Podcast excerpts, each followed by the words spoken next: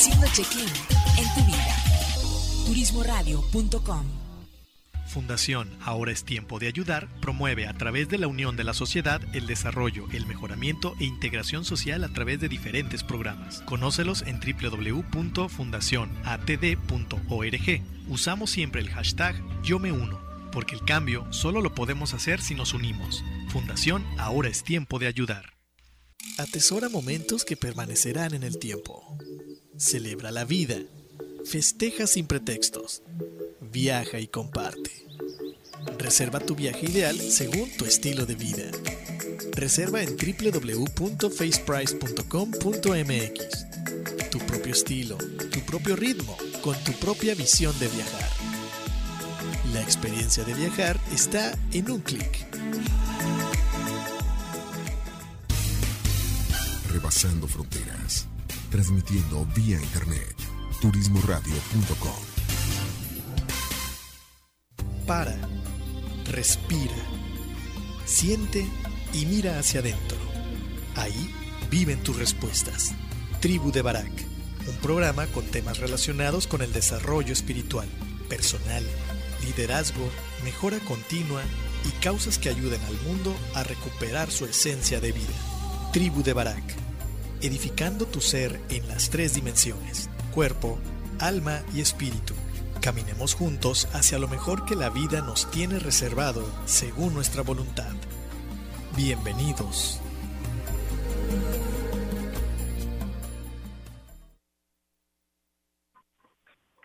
¿Qué tal amigos? Buenos días, buenos días, bienvenidos a este tu programa La Tribu de Barak en esta emisión número 82, transmitiendo en vivo desde Puerto Vallarta, Jalisco, dándole gracias a nuestros patrocinadores, por supuesto, y a ti por escucharnos en esta hora de información que esperemos sea de tu interés y podamos compartir.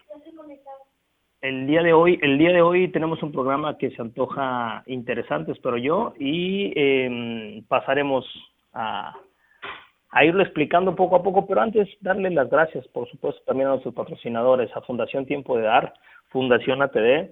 Ellos están ubicados aquí en, en la Bahía de Banderas, en Puerto Vallarta y Riviera Nayarit, donde ellos se han eh, esforzado mucho por, por llevar la igualdad eh, dentro de esta bahía y hacen, hacen acciones muy interesantes desde educar al, a la gente menos favorecida, desde llevarles educación, capacitarlos en algún oficio y ahí es donde podemos eh, apoyar tú y yo, podemos donar nuestro tiempo en ese, en ese noble esfuerzo. También podemos ayudar de otra manera, podemos, eh, todas esas cosas que, que nosotros ya no utilizamos, que están en buen estado, que para nosotros digamos que ya se convierte en un, en un espacio no, no utilizado, en un artefacto que está arrumbado, podemos donarlo y ellos lo pueden vender o bien usarlo para la comunidad. Entonces también es un uso que muchas veces lo tenemos nosotros ocioso. Por otro lado, eh, también podemos ayudar haciendo donaciones, incluso estas donaciones pueden llegar a ser eh, deducibles de impuestos si nosotros así lo queremos. Entonces, chécate su página, todas las acciones que, que, que han hecho, que hacen y siguen haciendo son algo que motiva. Eh, ellos puedes encontrarlos en su página web, eh, web, Fundación ATD, o bien en su fanpage en Facebook, Fundación Tiempo de Dar. Por otro lado, tenemos nuestro segundo patrocinador, Yates Vallarta. Ellos están ubicados aquí en la Marina de Puerto Vallarta, una compañía vallartense que tiene renta de veleros, catamaranes, eh, yates de pesca, o incluso para salir a pasear ahorita que hay mucha ballena jorobada, es un espectáculo. Te invitamos, si vas a salir a Puerto Vallarta, que te des un paseo por ahí, o bien, si vives en Puerto Vallarta, ¿por qué no hacer este paseo en, en Yates Vallarta? Ellos tienen su fanpage, y también la información la puedes encontrar en nuestra página de turismoradio.com. Nuestro tercer patrocinador, faceprice.com.mx, agencia en línea. Ellos están ubicados también aquí en la Bahía de Banderas, con una amplia selección de, de hoteles y servicios turísticos que ponen a su disposición bajo una premisa que cada, cada viajero tiene una, un diferente propósito en su viaje. Eh, una misma familia, un mismo segmento familiar puede tener diferentes objetivos y dependiendo esto es son las recomendaciones que la plataforma te, te puede ofrecer. Entonces, chécate su página www.faceprice.com.mx. Y la colonia Hamburgo Burgues, ellos están ubicados aquí en Puerto Vallarta. Si vienes a Puerto Vallarta no puedes perderte ir a probar esas hamburguesas artesanales aquí en la colonia Versalles. Em, eh, o si vives en Puerto Vallarta, también ir, a probarla. El pan es hecho específicamente para ellos, está muy, muy rico y el tipo de, de, hamburguesa de carne premium que utilizan es de lo mejor. Así es que date una vueltecita, eh, chécate su, su fanpage en Facebook o bien aquí en nuestra, en nuestra página web de www.turismoradio.com también puedes encontrar su información. Y por último, nuestro más reciente patrocinador, Hotel Puerto de Luna, un hotel pet friendly que está ubicado en el nuevo corazón de Puerto Vallarta, donde mm, las cuestiones gastronómicas y de moda se están poniendo una zona neurálgica por la, por, el, por la fluvial. Entonces es un hotel eh, que tiene toda la tradición, tiene todos los años y se está, está regresando. Él él ya había sido patrocinador con nosotros cuando era Luna Nueva, ahora como la tribu de Barak regresa como patrocinador. Entonces eh, su página puertodeluna.com. Y bueno, el día de hoy, el día de hoy tenemos preparado un programa que hemos denominado Templo o Cárcel. Y en la propuesta esencial es cómo cuatro paredes pueden significar diferentes eh, cosas, cosas opuestas. En este caso, en una cárcel estamos obligados, estamos sometidos a permanecer en ella. Muchos de nosotros así lo vimos durante la pandemia pero también cuatro paredes eh, pueden ser otra cosa para si lo vemos con otros ojos, puede ser un templo. Y vamos a revisar qué es una cárcel, qué es un templo y un claro ejemplo que tal vez tú ya, uh, tú ya conozcas, pero que me gustaría abordar de alguien que convierte una cárcel, que al entrar a la cárcel convierte eh, su vida en un templo. Entonces, no te vayas, regresamos con esto y vamos a poner, vamos a hacer el primer break. Eh, vámonos con con Billie Eilish de Therefore I Am, una rola que espero te guste y regresamos para continuar con esto, con este programa número 82 desde Puerto Vallarta. Suelta la tabú.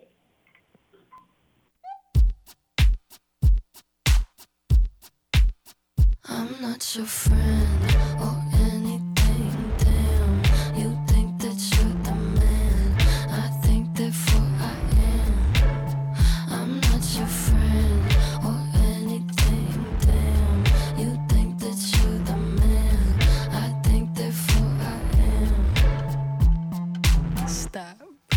the hell are you talking about? Get my pretty name out of your mouth. We are not the same with or without. Don't talk about me like how you might know how I feel. Top of the world, but your world isn't real. it was an idea. So go have fun. I really couldn't care less, and you can give it my best, but just know I'm not your friend or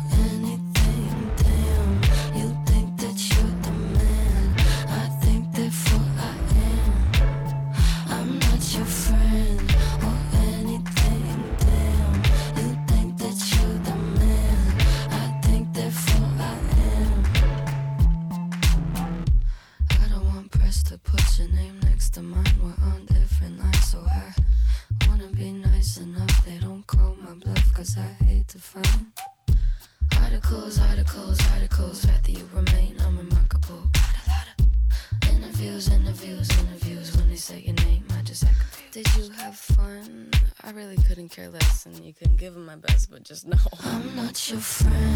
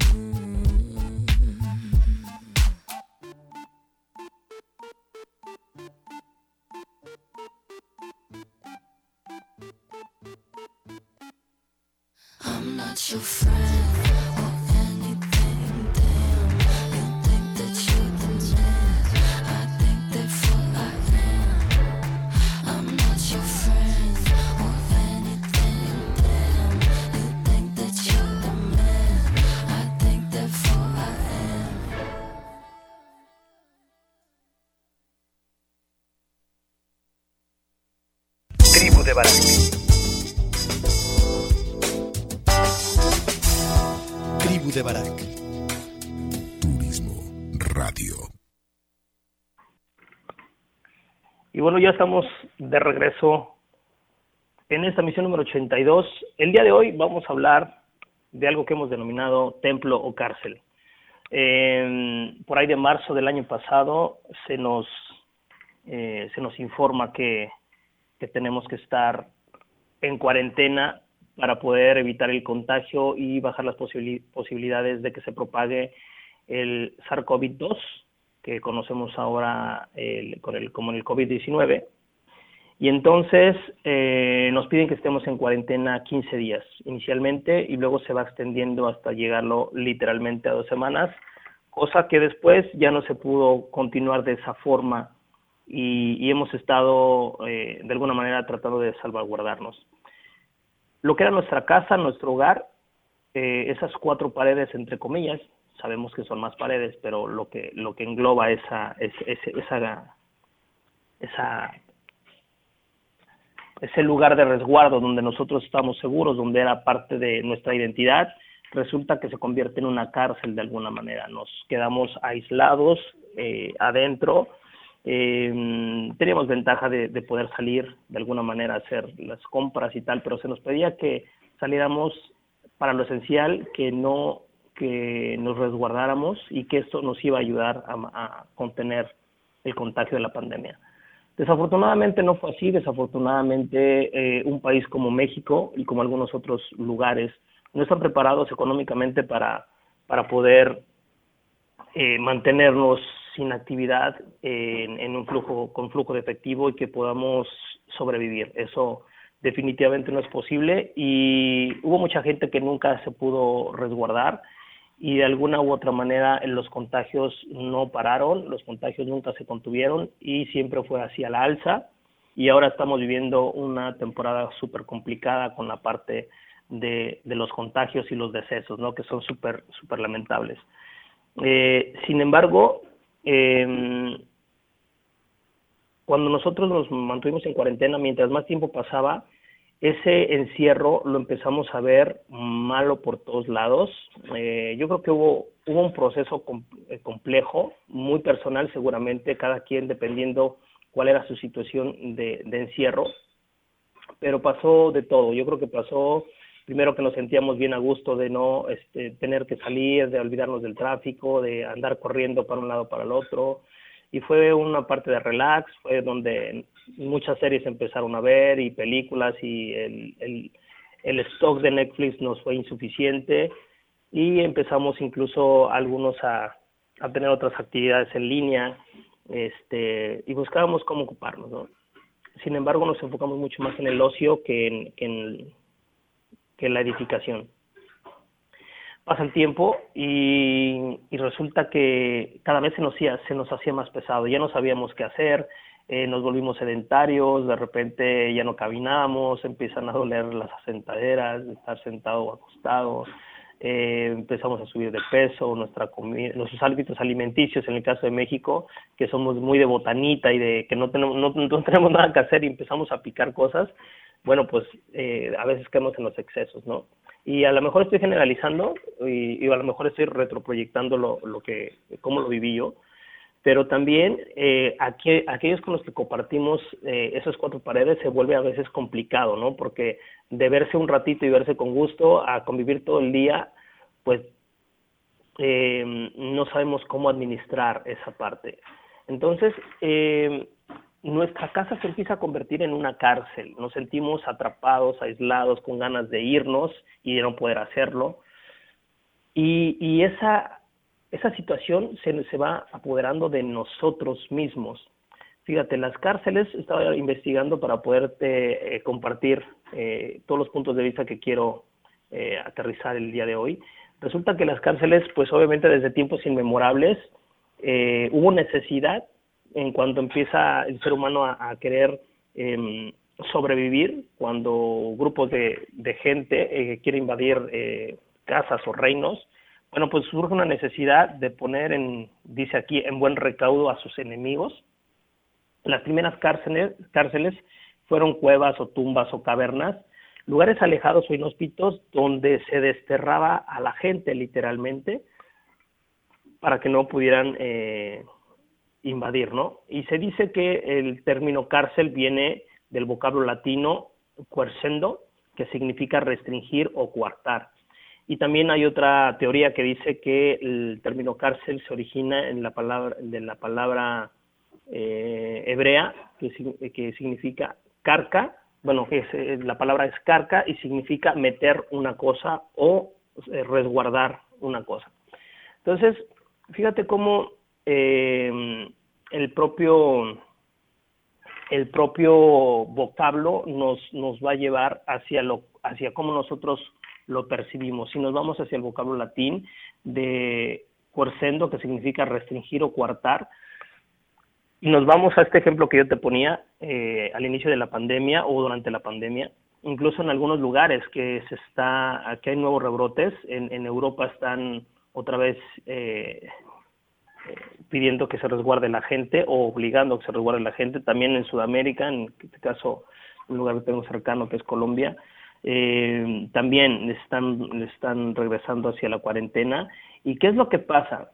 Que literalmente nos, mm, cuando, cuando esto sucede nos sentimos coartados de la libertad, nos sentimos restringidos de poder decidir cuándo salir, cómo salir, y definitivamente eh, nos tienen metidos dentro de cuatro paredes. Entonces el término cárcel en, en la parte estricta pues se cumple en esta cuarentena, pero lo interesante es cómo nosotros físicamente pues estamos dentro, pero ese encierro puede, puede literalmente ayudarnos a liberarnos de nosotros mismos, nos puede llevar a empezar a construir un templo dentro de nosotros, porque eh, la palabra templo tiene dos, dos connotaciones. Una que es un edificio construido para efectuar ritos o, ceremonias sagradas. O sea, el, templo puede ser literalmente el edificio con objetos de ritos, pero eh, hay otra concepción que me gusta más que es un lugar especialmente reservado para un servicio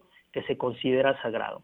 Entonces, este término viene del hebreo Bet, bet Elohim, que significa morada de Dios. De ahí que literalmente nosotros lo pensamos como la casa del Señor o la casa donde habita Dios. Pues fíjate cómo, cómo el, el encierro, cómo las mismas cuatro paredes pueden tener una connotación completamente diferente. ¿Y dónde estriba la diferencia? Estriba en cómo nosotros percibimos, en cómo nosotros ponemos nuestro enfoque y nuestra voluntad.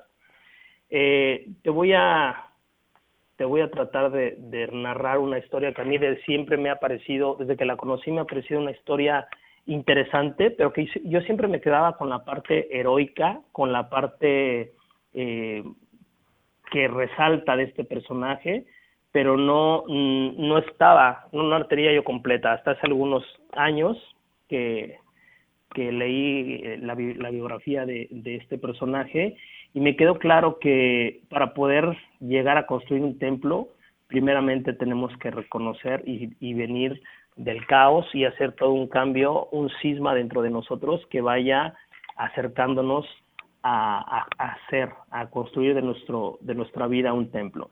Y estoy hablando de, de Nelson Mandela.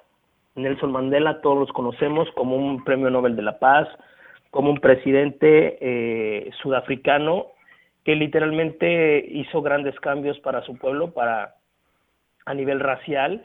Eh, recordemos que, que él eh, llega como presidente eh, a, Sudáfrica y él empieza a, a derribar un, un, sistema que se llama apartheid, apartheid, apartheid, espero pronunciarlo bien, que no era otra cosa más que un régimen eh, separatorio. Dividía los negros de los blancos, como también en, Estados Unidos se vivía, se vivió en algún tiempo, donde los derechos eran completamente diferentes, donde los lugares eran diferentes, había restaurantes para, para gente blanca, para gente negra, eh, también los autobuses en las propias, había escuelas para unos y para otros, y eso lo que hacía era literalmente tratar a, a la gente de raza negra como unos, eh, como gente, gente de segunda clase, literalmente. Entonces, eh, es, es curioso cómo, cómo una persona que es encerrada por eh, veintitantos años, 27 años si mal no recuerdo, eh, puede, puede cambiar y en lugar de llenarse de odio rencor, puede literalmente construir un templo dentro de una cárcel y ese templo que construye es literalmente su propia vida, su manera de pensar, reconstruye su corazón. Eh, Nelson Mandela es originario del pueblo de eh, es parte de, él es, forma parte real de, de Tembú, y Mandela estudió Derecho eh, en la Universidad de Witwatersrand cuando residía en Johannesburgo. Se involucró en la política anticolonialista y fue uno de los, de, se unió a las filas del Congreso Nacional Africano.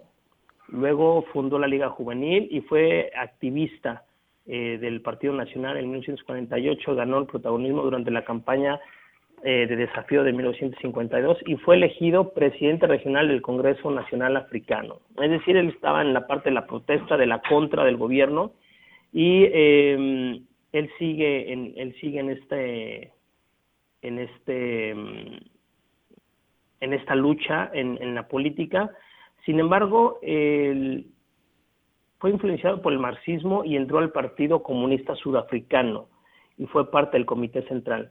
Pese a que estaba a favor de protestas no violentas, en asociación con, con el Partido Comunista Sudafricano fundó y comandó la organización de guerrilla Ucomonto Wizazwe, la lanza de la, la lanza de la nación. Es decir, es decir, este, este personaje así que se gana el Premio Nobel de la Paz, antes fue guerrillero. O sea, imagínate, no es alguien que fue encarcelado injustamente o por cuestiones meramente políticas, no, él fue guerrillero, literalmente dirigía una guerrilla, con todo lo que eso implica.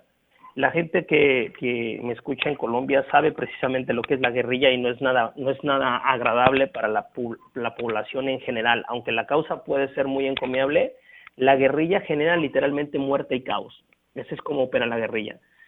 Pues este personaje es encarcelado durante 27 años en la isla de, Robin y luego, eh, bueno, lo cambian a, otras, a otras islas y gracias a, al activismo internacional logran, logran sacarlo de la cárcel y él entonces empieza otra vez a las elecciones eh, de su país llegando a ser llegando a ser presidente. Durante durante su gobierno eh, él busca la, la, unidad nacional invita a partidos de otros gabinetes a que forman parte de, él empieza a atender puentes y creó la comisión para la verdad y la reconciliación. Eh, lo que buscaba era investigar todos los actos de violencia de derechos humanos cometidas por el apartheid aquello que continuó eh, y, para dar por, eh, continuidad precisamente a todos estos desmanes que, que generaba el que la raza negra estuviera segregada y que la raza blanca gobernara. Él durante su gestión literalmente eh, buscó siempre la, la, igualdad, luchó contra la pobreza, este, se puso las pilas con la parte de servicios de salud, buscaba por todos los medios que el gobierno ayudara a que la comunidad tuviera una brecha social menos pronunciada, sobre todo la raza negra, que era la que había estado segregada durante muchísimos años. Y después de que él sale, él se niega a, tener otro mandato, pero él se convierte en, en una persona altruista, eh, crea una fundación, la Fundación Mandela, en la cual eh, decide, decide combatir la pandemia del SIDA. En aquellos entonces recordemos que el SIDA estaba promulgando y mucho en, en Sudáfrica también. Entonces, él, él toma esta bandera y empieza a, a, a trabajarla.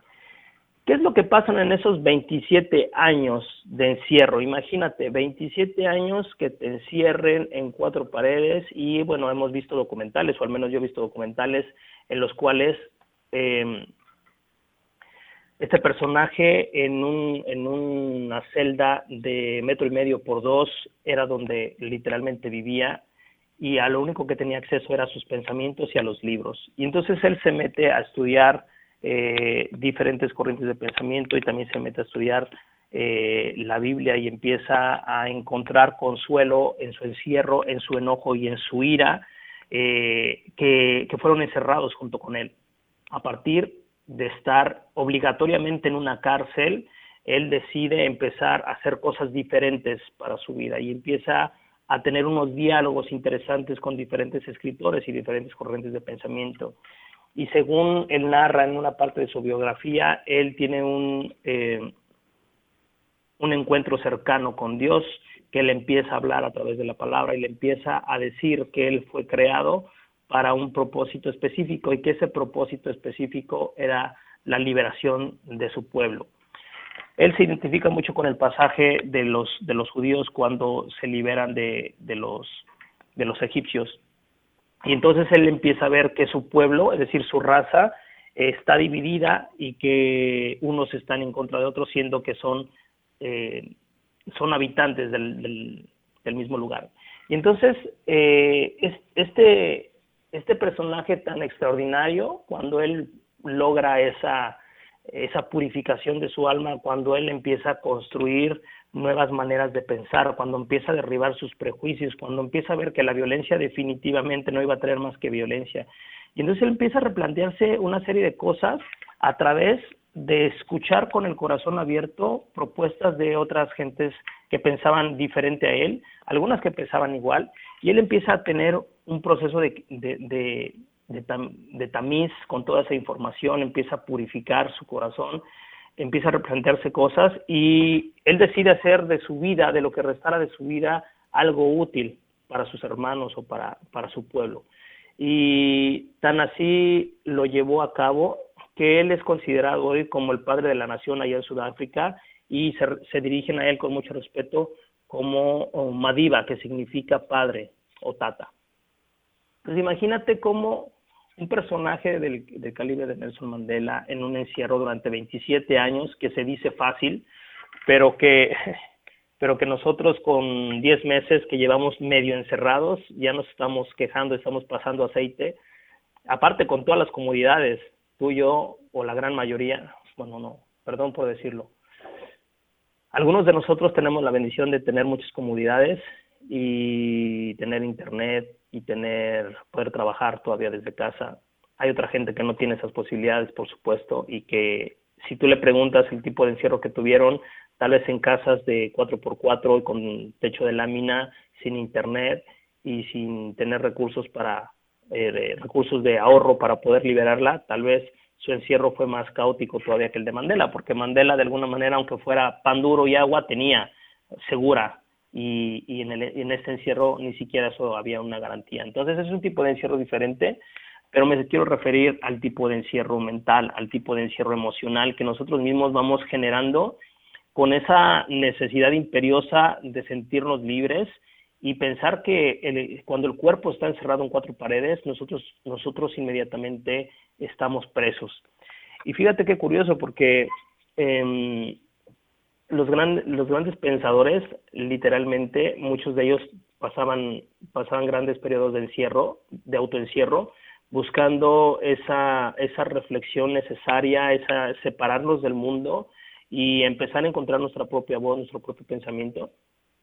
Y yo creo que, que este, que es, este encarcelamiento que de alguna manera hemos vivido, algunos más fuerte que otros, nos puede invitar, nos puede llevar a empezar a construir templos en otro sentido, un templo de un pensamiento completamente diferente, empezar literalmente a disfrutar nuestro hogar, a, arreglarlo, a ver que, somos muy afortunados los que tenemos un, hogar, eh, tenemos cuatro, cuatro paredes que ahorita se nos hacen difíciles, pero también pensemos en la gente que ni siquiera tiene una casa, ¿no? que no tiene dónde encerrarse, que vive en, en la calle, y no porque sea peor o mejor que tú y yo, simplemente porque tuvo una suerte diferente y, y, y tal vez tomó decisiones duras y difíciles que lo llevaron ahí. Entonces, nosotros no somos nadie para juzgar, lo que sí podemos tratar de hacer de nuestra vida algo, algo diferenciado, algo útil empezar a construir ese,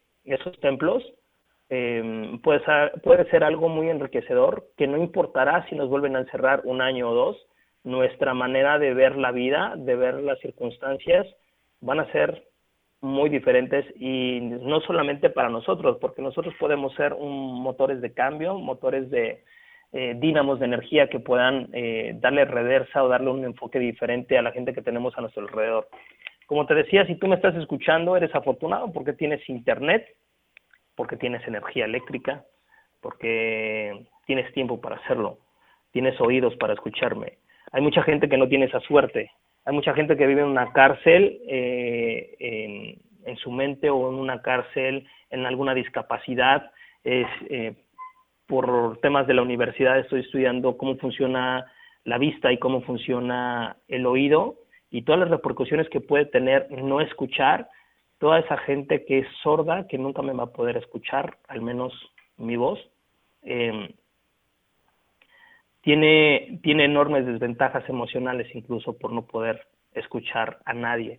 Eh, estaba leyendo precisamente en eso que decía que, que los impedidos visuales, eh, la ceguera te separa de las cosas, pero la sordera te separa de las personas y es mucho más grave o se siente más grave, porque el no ver cómo es eh, el, sofá o incluso la cara de una persona no, no te aleja de ella, pero el no poderla escuchar definitivamente sí te aleja de las personas. Entonces, es un tema bastante interesante eh, esto de la cárcel y el templo y cómo podemos edificarlo.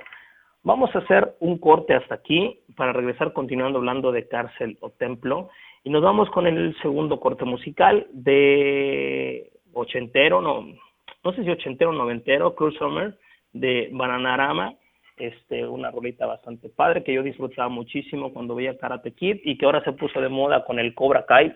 Hasta mi mamá ve Cobra Kai. Entonces, este, vámonos con esta rola y regresamos para seguir platicando de templo o cárcel. No te vayas, regresamos.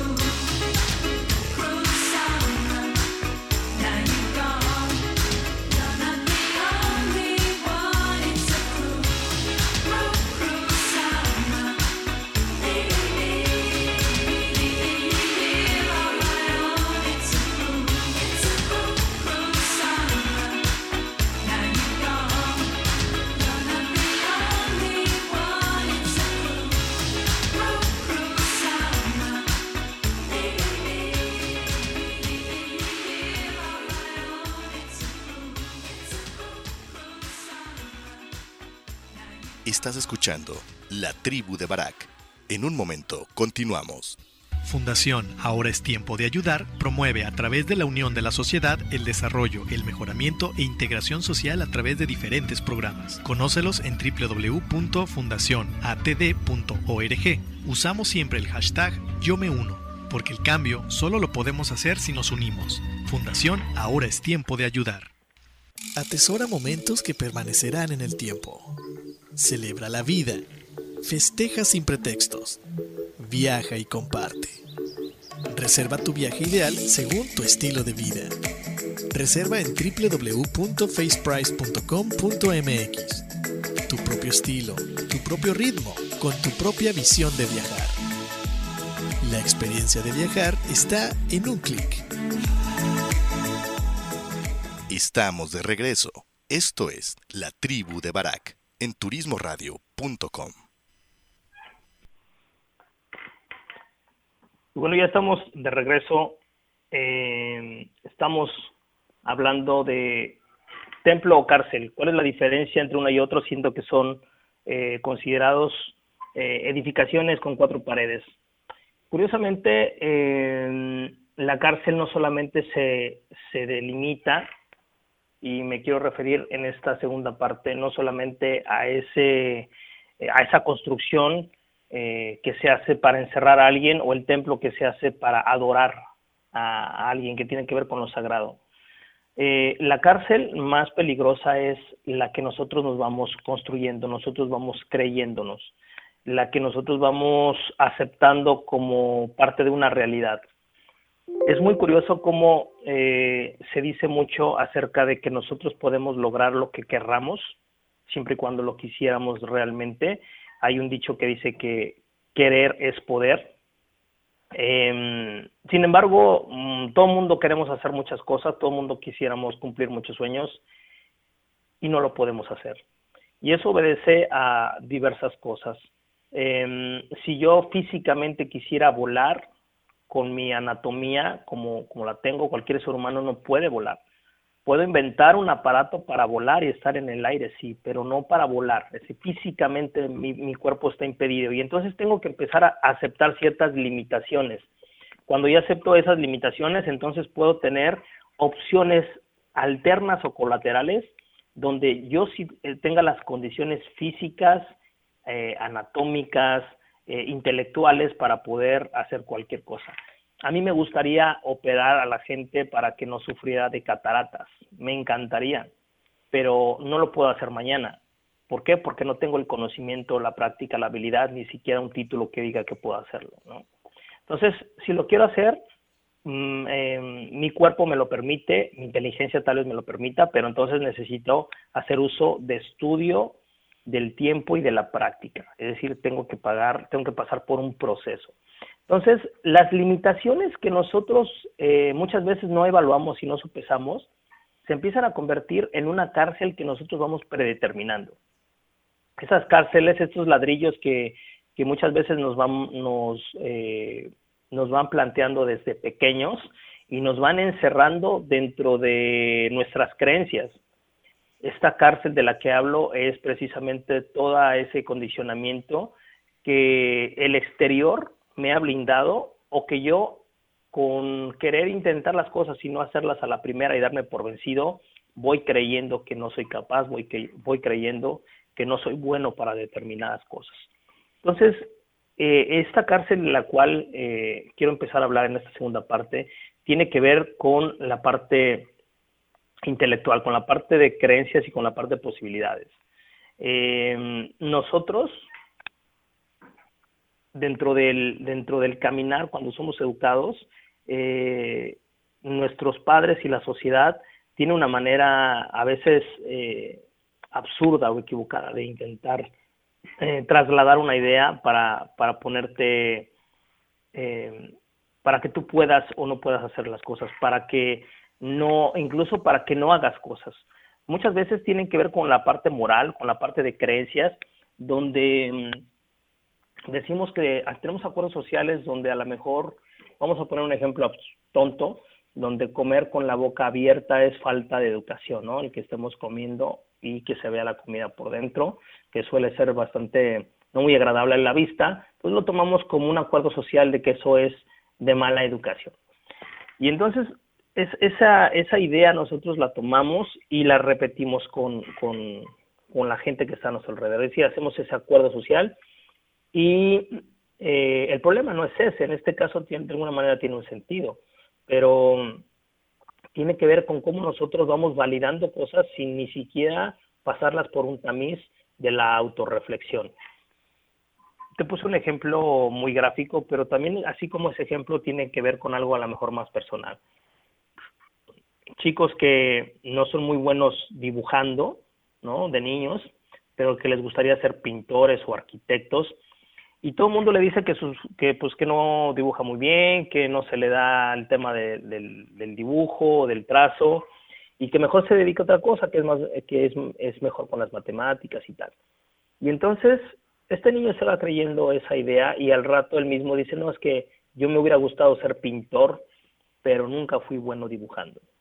Entonces nos empezamos a poner cárceles intelectuales, cárceles de creencias que literalmente nos van metiendo en un en una en una estructura tan rígida de lo que nosotros podemos ser o, hacer con nuestra vida y entonces nos vamos sintiendo presas, nos vamos sintiendo eh, que estamos metidos en algo donde no queremos estar.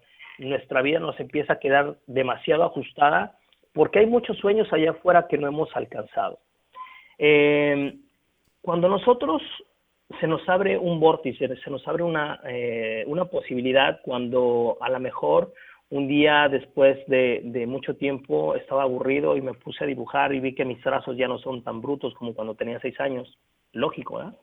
Pero como desde cuando tenía seis años siempre me dijeron y yo me lo creí y dejé de dibujar, resulta que cuando tengo 42 y hago un trazo y veo que no está tan mal y empiezo a, creer y empiezo a ver que sí que sí tengo cierta habilidad, que me hace falta práctica, pero tengo cierta habilidad, mi creencia regresa. ¿Qué te quiero decir con esto?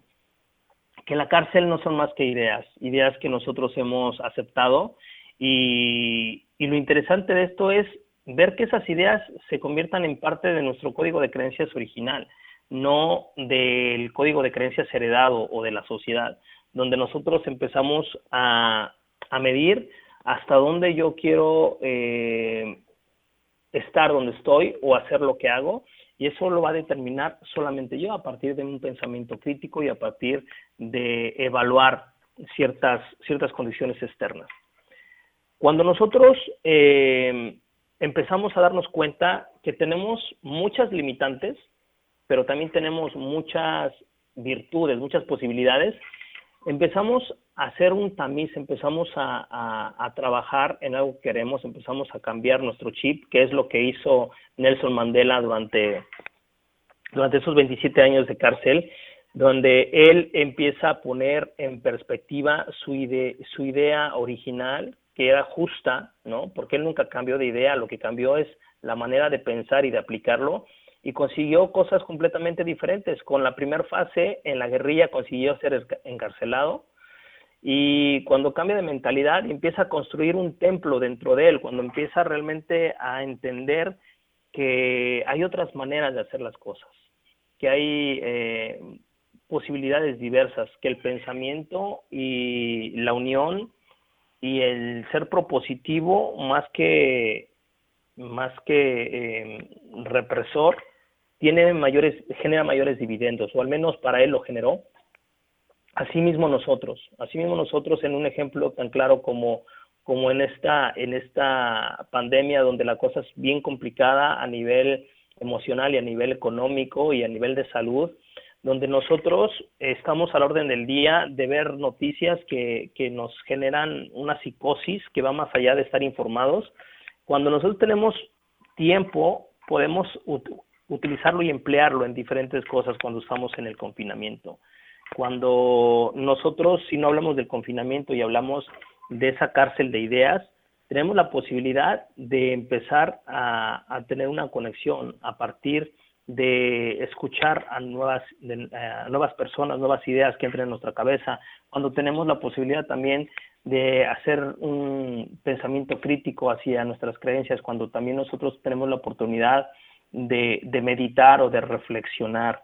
Eh, hay algo que en lo, en lo particular, en lo personal, eh, a mí me hace ruido y eso no quiere decir que, que, esté en contra, solamente que no me he podido autoconvencer de eso y que se llama, eh, bueno, que en algunas religiones se llama mantra o algunas filosofías el mantra o el poder de la repetición.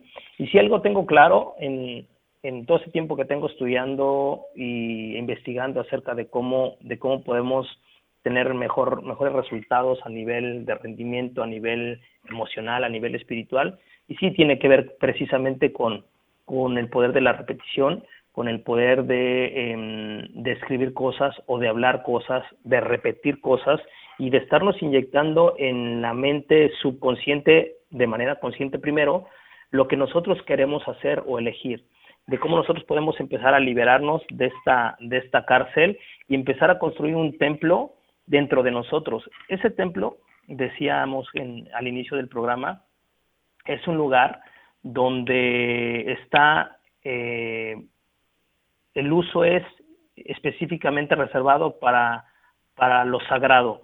¿Y qué cosa más sagrada puede ser que, que la vida de cada uno de nosotros?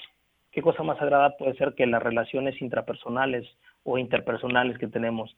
¿Qué cosa más sagrada puede ser que nuestra paz interior, que nuestra felicidad, ojo, no estoy hablando de placer, estoy hablando de felicidad, de ese de esa constante estar bien en todo momento, aunque las circunstancias estén mal. Eh, hemos podido ver, o he podido ver tristemente, que cada vez se le está muriendo gente cercana a gente cercana a mí, tanto familiares como amigos, y, y algunos por, por cuestiones de la pandemia, otros no tanto, pero esa pérdida, ese estar bien, aun cuando tenemos ese tipo de pérdidas, de ese tipo de felicidad se llama. Porque no estoy hablando de la felicidad que, es, que tiene ausencia de problemas. La felicidad no es eso, la felicidad creo que va más allá, es, es una constante dentro de saber que todo, está, que todo va a estar bien, que, mm, que en este caso que las muertes, aunque sean prematuras, nosotros todos en algún momento vamos a morir y cuando hablamos de muerte lo vemos lejano, a menos que nos llegues donde, donde tenemos ese crudo golpe y sabemos que que la teoría, que la realidad, perdón, rebasa mucho la teoría y que la muerte es algo mucho más complejo en las emociones.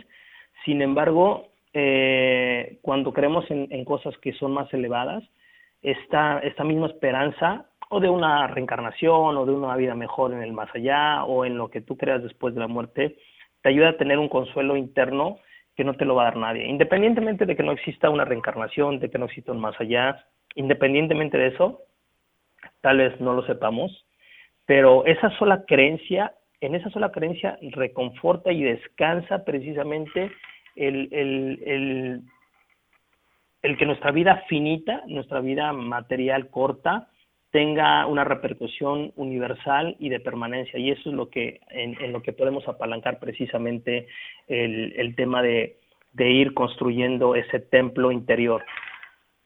Si hablamos de de esa necesidad imperiosa de querer controlar todo, nos podemos dar cuenta que estamos viviendo en una cárcel, en una cárcel de imposibilidad de emociones donde todo lo exterior que no lo podemos controlar son como barreras que se nos van poniendo y resulta que lo que yo puedo hacer es literalmente nada, es, es muy limitado.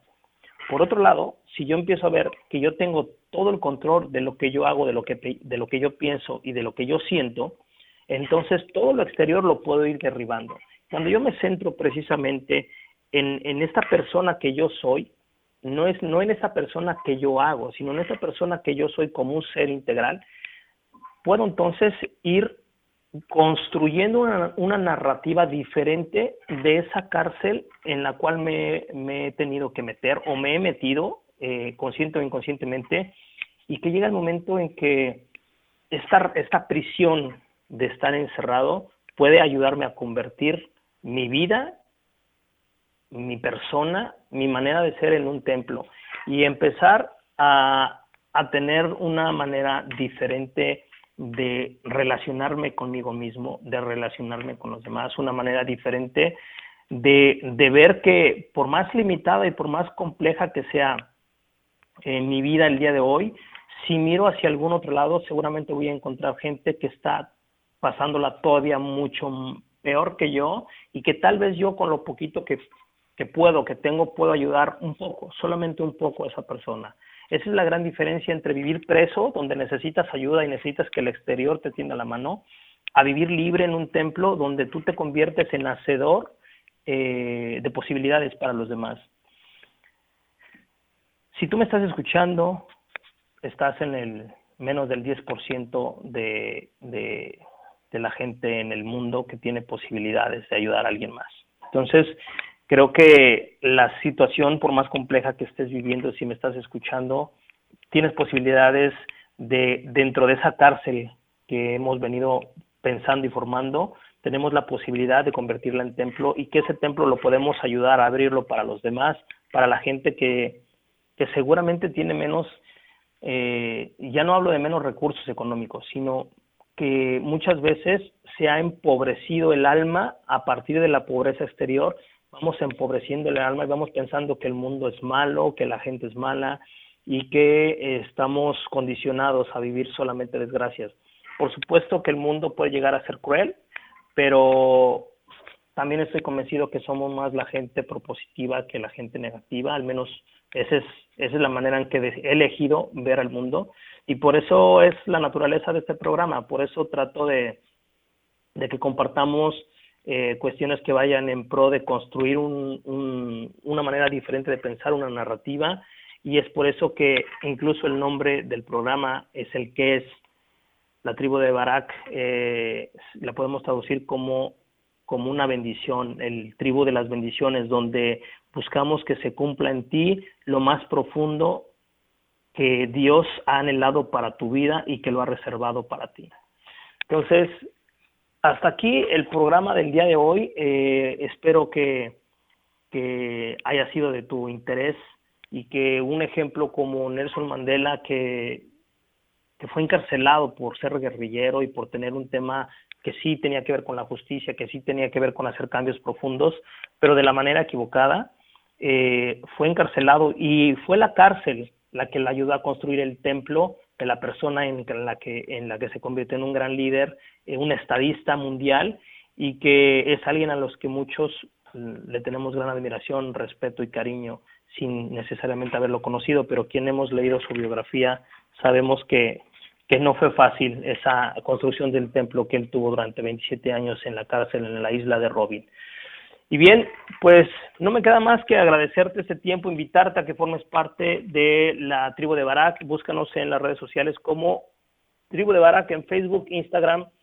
Eh, también puedes escuchar los podcasts en iTunes, en Spotify, en Play Store como Tribu de Barak, o bien puedes escuchar en soundcloud.com, búscanos como Luna-Medio Nueva, ahí están todos los programas, tenemos una interacción interesante con, con gente de diversas partes del mundo entonces, te hacemos la, más cordial invitación y te vamos a dejar con esta última canción, con esta última rola que, que va dedicada por una persona muy especial que extraño mucho y que espero que pronto esté conmigo. Para Cari, eh, esta canción se llama Te extraño de Mijares en vivo.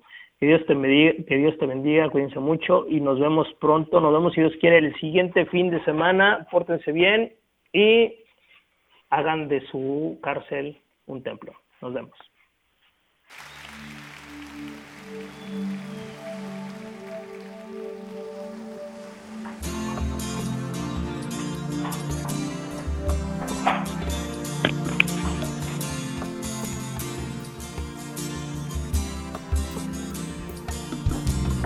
Ya terminó tu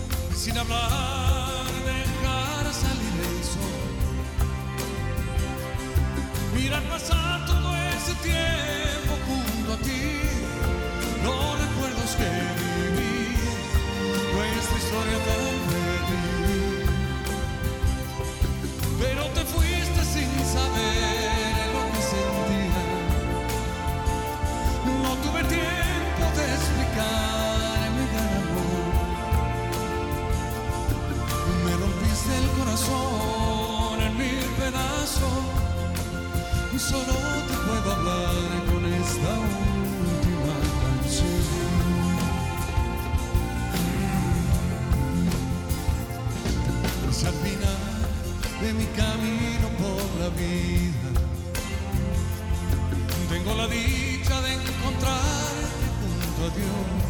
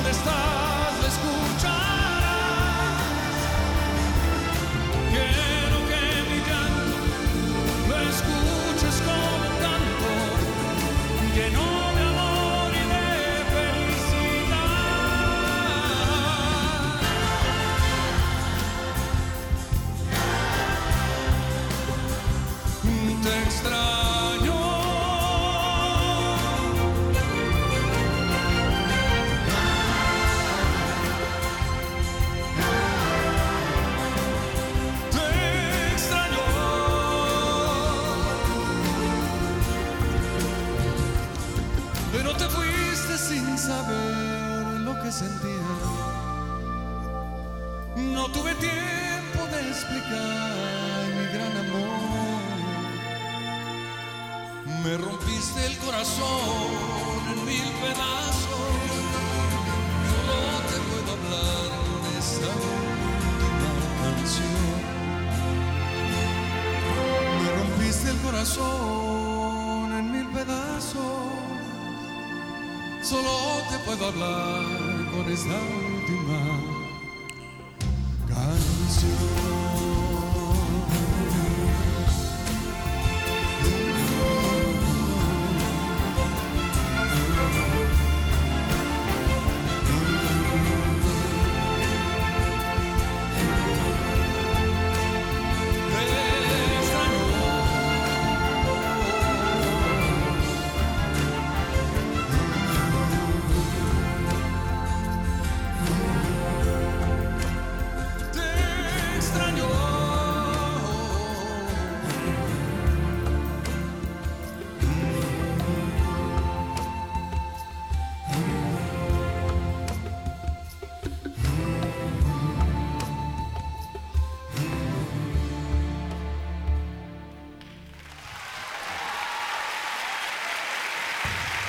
Piensa en tu cuerpo como el vehículo, tu alma como el volante, tu espíritu como el motor y la mente, tus pensamientos, como el conductor de tu vida. En la tribu de Barak observaremos y edificaremos el vehículo poniendo al conductor al volante, utilizando el motor en favor de la vida y el bienestar. Todos los viernes, 10 de la mañana, por turismoradio.com. Check-in en tu vida. Turismoradio.com. Fundación Ahora es tiempo de ayudar promueve a través de la unión de la sociedad el desarrollo, el mejoramiento e integración social a través de diferentes programas. Conócelos en www.fundacionatd.org. Usamos siempre el hashtag Yo me uno. porque el cambio solo lo podemos hacer si nos unimos. Fundación Ahora es tiempo de ayudar. Atesora momentos que permanecerán en el tiempo. Celebra la vida. Festeja sin pretextos. Viaja y comparte. Reserva tu viaje ideal según tu estilo de vida. Reserva en www.faceprice.com.mx. Tu propio estilo, tu propio ritmo, con tu propia visión de viajar. La experiencia de viajar está en un clic. On Marketing Turístico presenta Link Turístico, una plataforma para seminarios en línea enfocado a los agentes de viajes. Audio, video e interacción vía chat. Participa en los seminarios con los prestadores de servicios turísticos y obtén la mejor capacitación. Consulta el calendario de eventos en turismoradio.com. Link Turístico. Capacitación activa para ti, agente de viajes.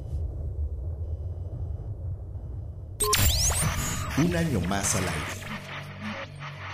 Más al. Llevando hasta tus oídos la mejor información del sector turístico. Turismoradio.com Al aire desde nuestra cabina principal, ubicada en las instalaciones del Hotel de Westin Resort Spa Puerto Vallarta, para todo el mundo turístico. A 196 kilobytes por segundo, calidad estéreo. Noticias, eventos, capacitación son parte de nuestro día a día, todo acompañado de la mejor música. Por ti, seguiremos trabajando para darle sonido al turismo. Turismo